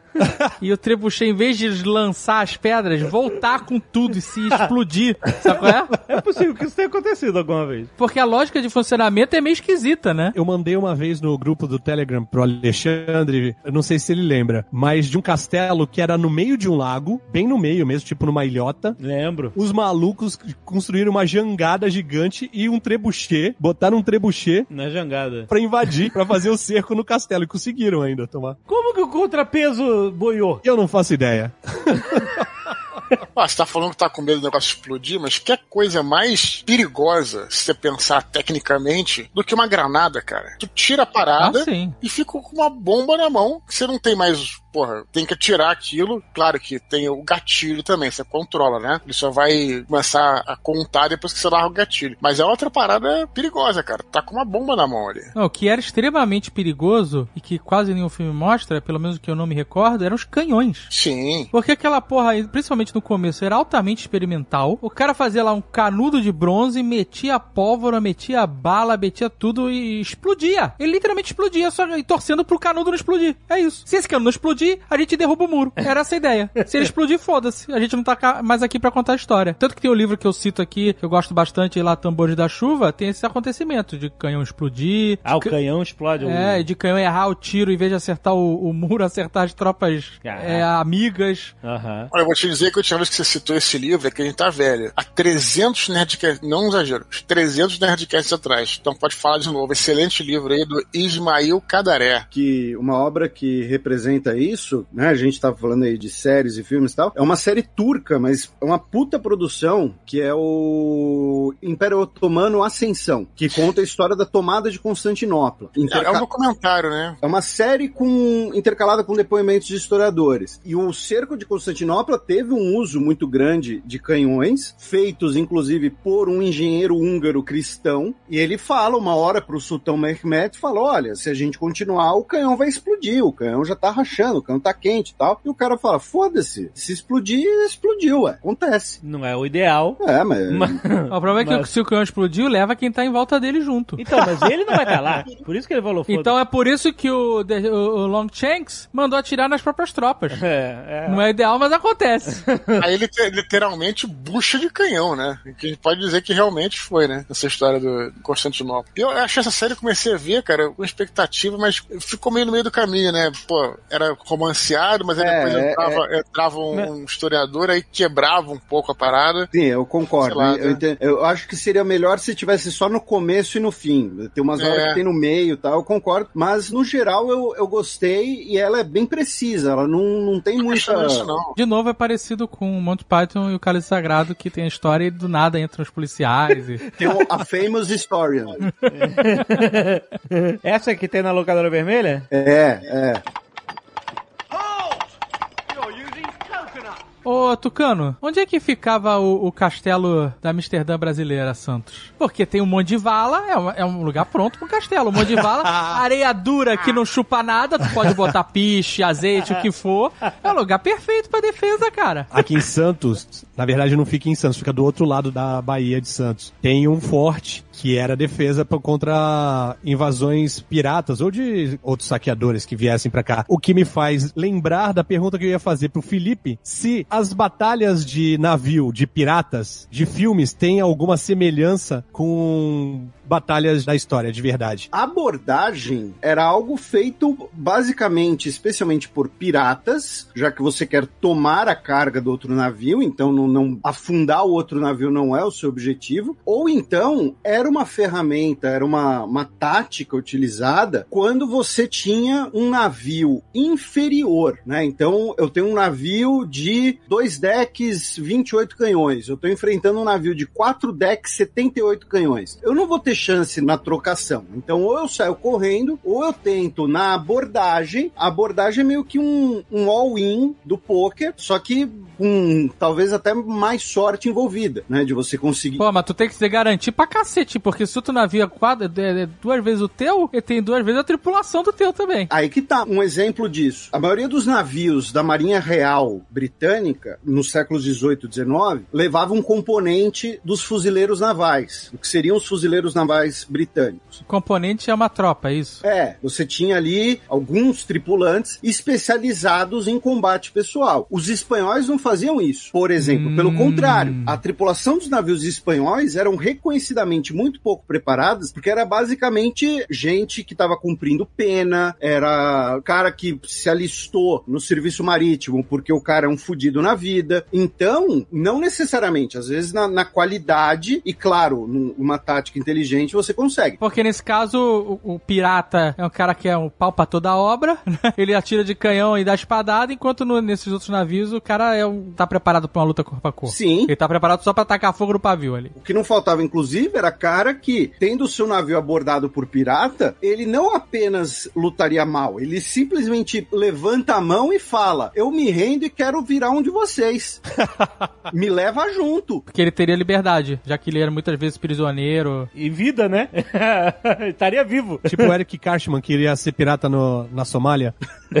Agora, quando você fala das grandes batalhas, tipo Batalha de Trafalgar, né? a- Talvez a mais famosa batalha marítima dos navios à vela, você tinha ali uma coisa extremamente ordenada, extremamente padronizada, e era muitas vezes na trocação. A abordagem costumava ser, novamente, ou uma arma de último recurso para quem tá perdendo, ou então uma espécie de. não é nem golpe de misericórdia, é algo extremamente para se vangloriar por parte do vitorioso. Então, olha só, vou tomar o navio do inimigo e vou botar o navio do inimigo a meu serviço, ou então vou levá-lo como presa de guerra. Inclusive, uma coisa que é especulada, o Bismarck na Segunda Guerra Mundial, né, o, o encoraçado Bismarck, é possível que o afundamento dele tenha sido acelerado por ordem do capitão para evitar que o navio fosse capturado, porque seria uma humilhação gigantesca. Depois da Primeira Guerra Mundial, quando a Marinha Alemã tem que entregar os navios para os britânicos, quando os oficiais alemães em Scapa Flow, na base britânica, sob cativeiro, ficam sabendo que os navios seriam redistribuídos entre os aliados, inclusive é possível que o Brasil recebesse dois cruzadores da, que eram da frota alemã, ele ordena que todo mundo afunde os próprios navios. A maior parte da frota alemã é afundada pelos próprios tripulantes em Scapa Flow. Bizarramente, hoje são uma das principais fontes de aço para instalações radioativas. É aço fundido pré-testes nucleares, então é um aço puro que não tem radiação. Então os caras vão lá e tiram pecinhas dos navios afundados e usam para materiais, é, equipamentos de você monitorar a radiação, detectar a radiação, enfim. A coisa de você abordar, capturar um navio era muito incomum. Ela é muito mais presente em Hollywood por conta dos piratas,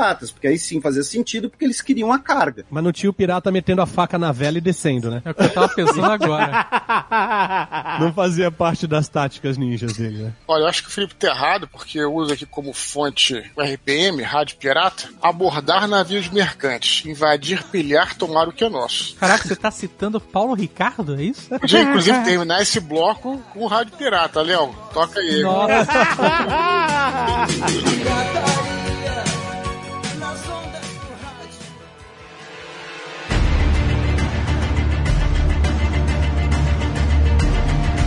Já que falou de pirata, o embate da ficção versus realidade moderna com piratas é daquele filme Captain Phillips. Vocês viram? Do Tom Hanks. Muito bom, excelente filme, por sinal. Então, a história real de um navio né, de carga é, americano, né, que foi sequestrado por piratas e teve Piratas somalianos, não é isso? piratas somalianos e, e terminou com o capitão é, de refém num bote salva-vidas com os piratas, três piratas lá no bote salva-vidas, sendo puxado por um navio militar americano, que eles conseguiram convencer os caras de puxar eles pra. Enfim, toda uma história. A história termina com um sync shot de três snipers Navy SEALs matando os três piratas ao mesmo tempo e salvando lá o Capitão Phillips. Não, não, não, não. Você fala dessa maneira, parece que foi uma parada super simples de só um tiro sincronizado. Foi um tiro sincronizado que já é fudido em alto mar. É, é. Com, num bote. Os alvos estavam balançando no bote É. e os snipers Cypress estavam balançando num barco. Isso. É uma parada inacreditável. Através de uma mini janelinha e tal. É, É, é inacreditável esse tiro, maluco. Mas aí. Esses tiros, não foi nem só um tiro, foram três. É inacreditável essa parada. É, não, é, é sinistro. Pra salvar o Tom Hanks, tem que, né? Porra. É, a história foi tão maluca que virou o filme do Tom Hanks, é, justamente. Mas há, há toda uma controvérsia sobre o Capitão Phillips real. Ih, caraca, mas o Tom Hanks não pode fazer um cara que. o cara é- acaba tendo um drama também. Não, o, o- não. Que agora o Tom Hanks só faz isso, o, o homem médio, o homem mediano, né? É o piloto de. é o piloto é de avião. O, não piloto de tem avião. Controvérsia no Tem, na história tem, porque dizia que ele tava mamado. O quê? É, tu não viu o filme? Não lembro. Tem de... toda uma história que ele tava mamado, que teria dado pra ele conseguir chegar no, no aeroporto, que não precisava Esse- ter pousado. Esse mamada é do Denzel Washington. Ele não descansou à noite, ele saiu à noite e não descansou. E aí quiseram culpar ele porque dava pra ele ir pro aeroporto. Exato. Mas não mas depois a, a Ele prova- viu que não dava. Ele prova que não dava, porque os caras estavam fazendo simulador E eles e, estavam conseguindo. e no, no simulador eles conseguiam, mas é porque não tinha um delay. Os caras começavam o simulador já fazendo o procedimento. Eles não estavam aplicando no simulador os delays que existem na vida real, existiram naquela situação, É, até ele tomar a decisão. É, o que que aconteceu e o que que a gente vai fazer, né? Exatamente. Só registrar que esse filme aí é o filme mais adorado pelos pilotos do mundo inteiro. Meu pai adora, diz que é o filme mais bem retratado de todos. Porque o piloto tem bigode. que dá confiança. Eu, eu dou crédito pro piloto de bigode. Bigode Opa. grosso. É, eu dou. É esse o ponto que ninguém sabe o que acontece ali na cabine e os cálculos que um piloto experimentado precisa fazer para evitar uma tragédia, que muitas vezes não podem ser calculados por um computador. Né? As condições atmosféricas da situação, as condições humanas das pessoas, o peso do avião, tudo sem conta. Né? E aí só Uhum. o computador nunca vai conseguir eh, resolver isso como um, um bom piloto, uma mente humana. Ah, um computador não faria aquele pouso no, no Rio do jeito que ele fez. Acho difícil, né? É, mas. O computador jogava a consciência dele pra nuvem, foda-se. Tchau! Depois me bota em outro Exato, avião, se foda. Qual é o BO dos piratas do capitão? O BO do Capitão Phillips é que a, Capitão Filho estava amado. a tripulação. Tinha bigode? Não, a tripulação disse que ele era arrogante, que ele era um capitão arrogante e que ele foi avisado múltiplas vezes para não se aproximar da costa da Somália e fazer uma volta muito mais larga pelo oceano para evitar, porque eles sabiam que tinha. Isso é uma terça-feira no Brasil. Que- Mas eu vou pegar um atalho aqui. Não tem perigo nenhum. É, então, porque estava sendo reportada atividade pirata na costa, outros navios, outros navios estavam reportando isso. Todo Tem mundo um Waze de navio, chama Wave.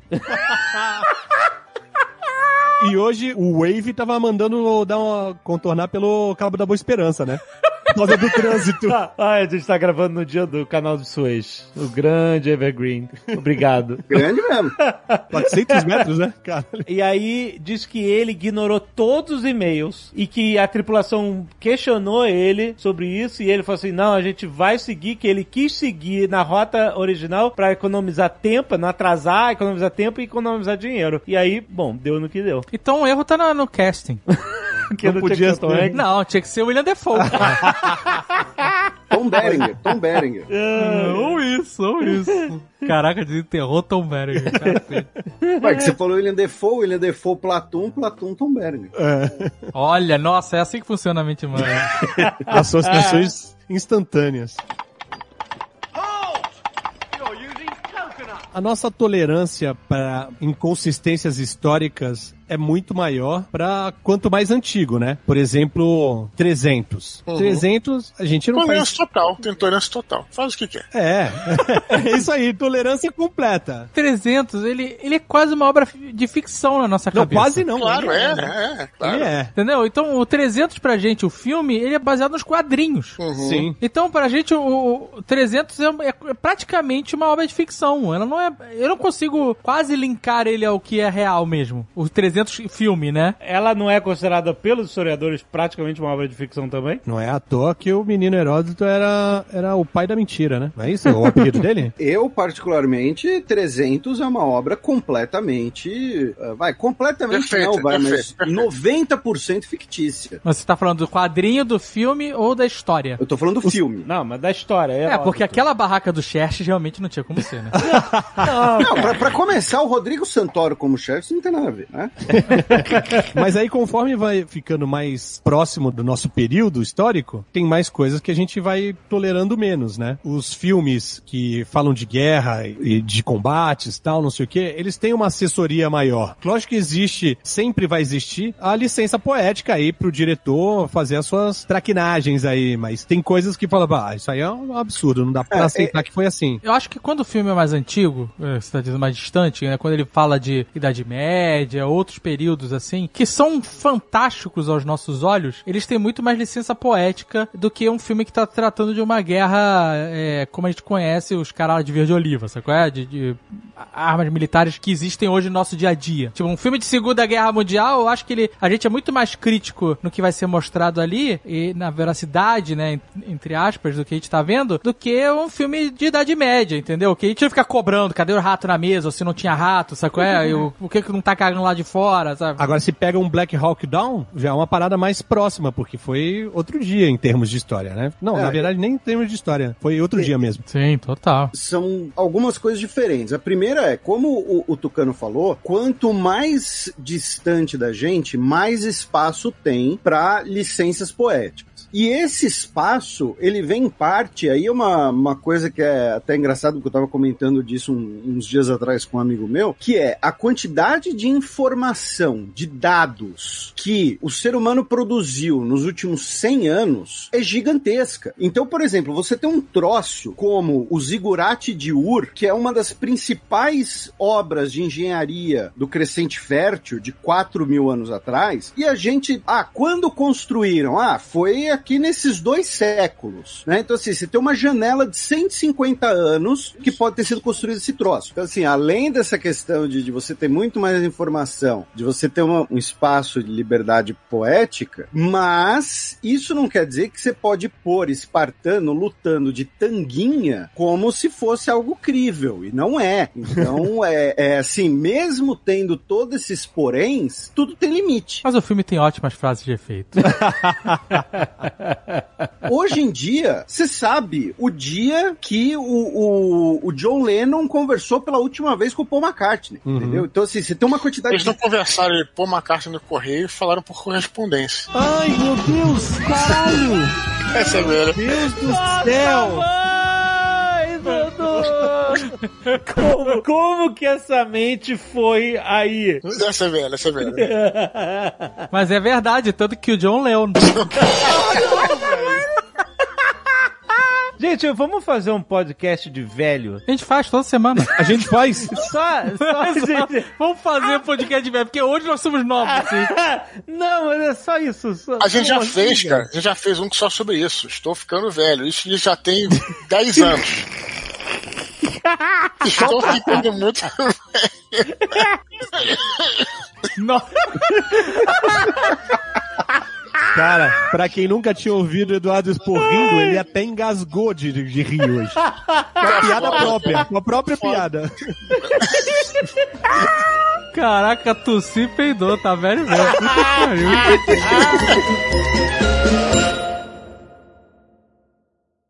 Este Nerdcast foi editado por Radiofobia, podcast e multimídia.